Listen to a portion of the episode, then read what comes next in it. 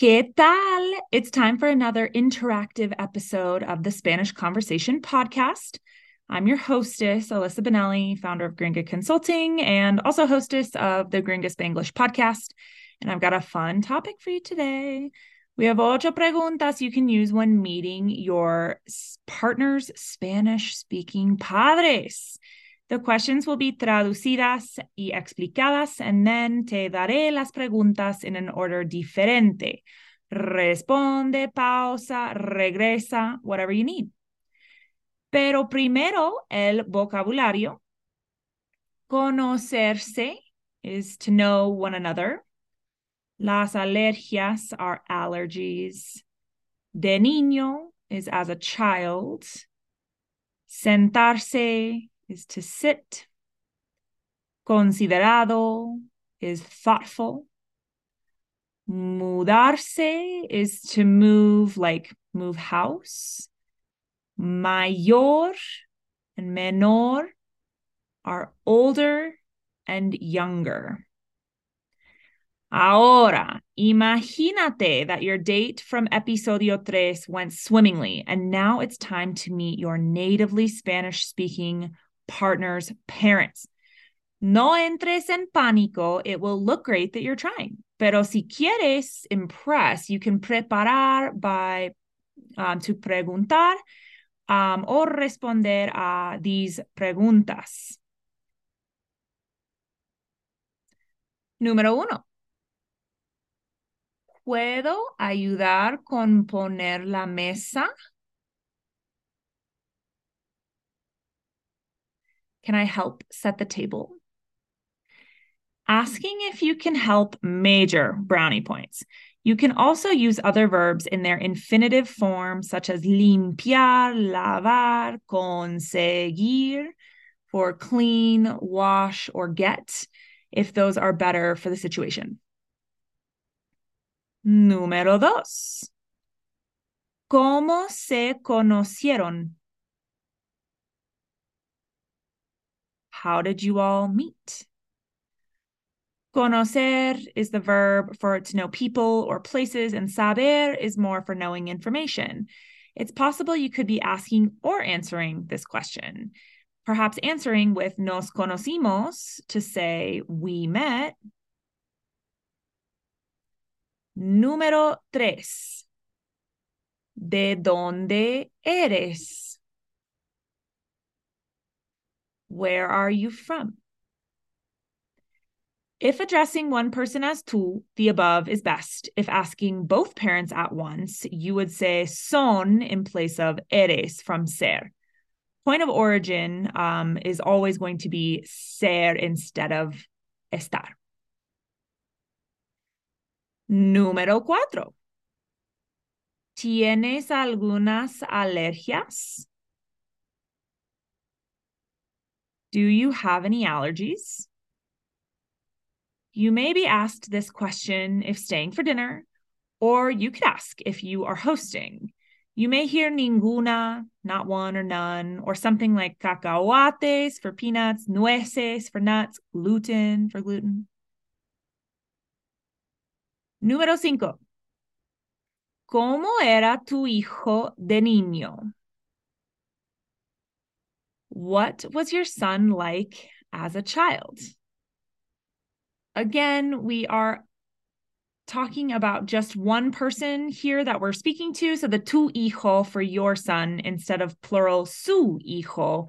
If addressing both parents as ustedes, if you want to quiz yourself, what would you have to change about number five if asking about a daughter as a child? There are two things.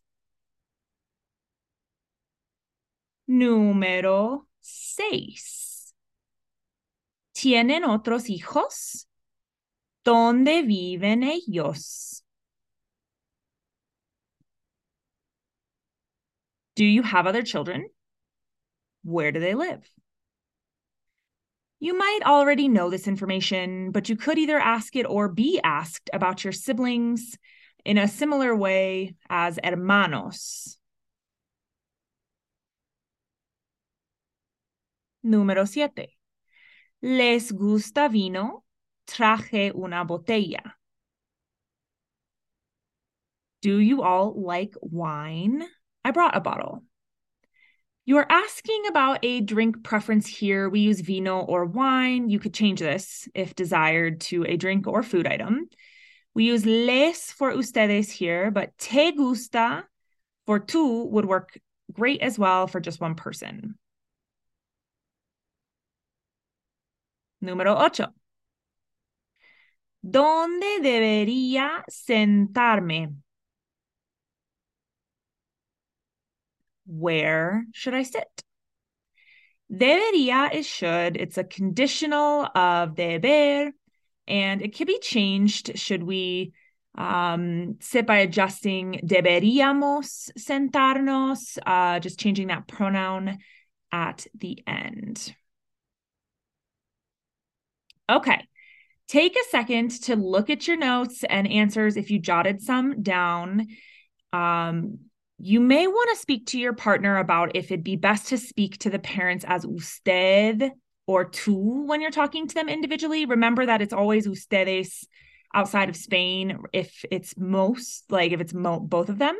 Um, but you may want to check that before, you know, you go and uh, just make modifications to your questions if they should be in usted versus tú. Um, I mean, no pressure. Your future with this pareja depends on it. Um, kidding. Solo una broma. Okay, here come the questions in random order. Make sure you pausar during the break if you don't have enough time to reply. ¿Les gusta vino? Yo traje una botella.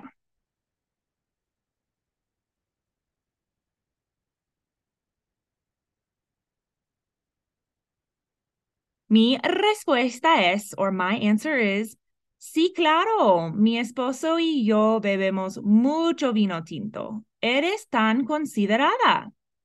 Considerado or considerada is thoughtful. And vino tinto denotes red wine, even though it's not rojo, um, as you would expect. Okay. ¿Tienen otros hijos? ¿Dónde viven ellos?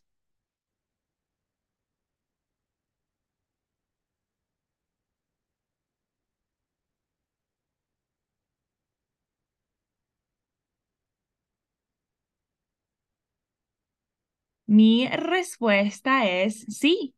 Tenemos una hija menor, se llama Erika ella se mudó al centro comercial de Dallas con sus dos hijas hace dos años. Hace and time are used for ago. So here it's two years ago. Se mudó from mudarse is she moved. ¿De dónde eres?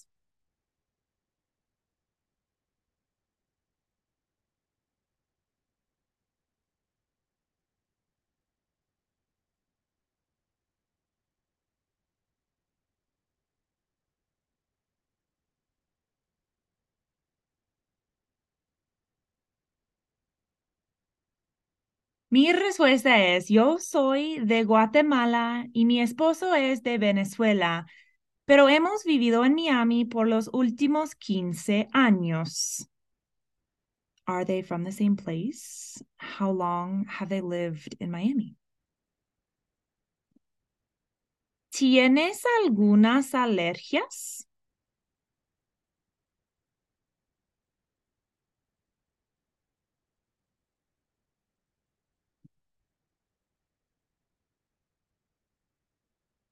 Mi respuesta es, no, no, no tengo ninguna alergia, pero mi esposo tiene una alergia a plátanos y perros. What allergies does the husband have, and does she have any?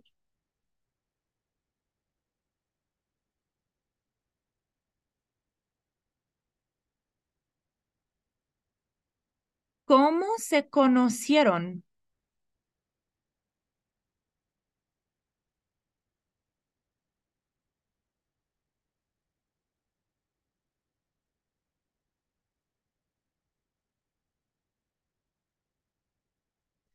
Mi respuesta es, nos conocimos a través de trabajo en Miami en 1984.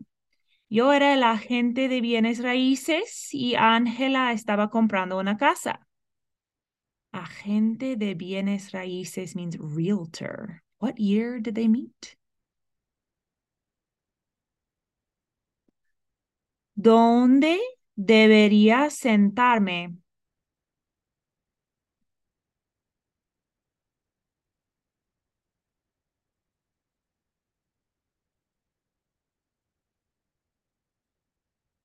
Mi respuesta es, donde quieras, bonita. Tenemos espacio aquí para ti y para Andrés.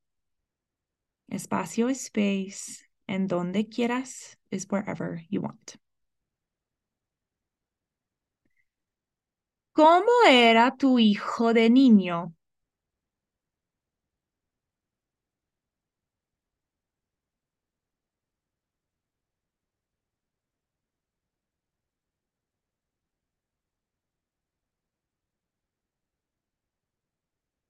Mi respuesta es, oh, Andrés era un niño muy lindo, súper activo y muy inteligente.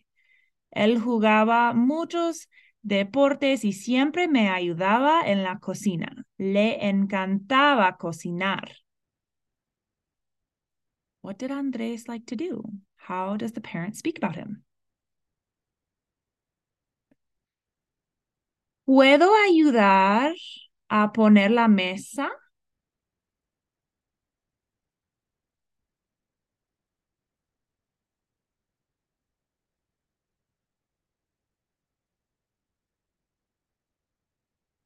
Mi respuesta es, por supuesto.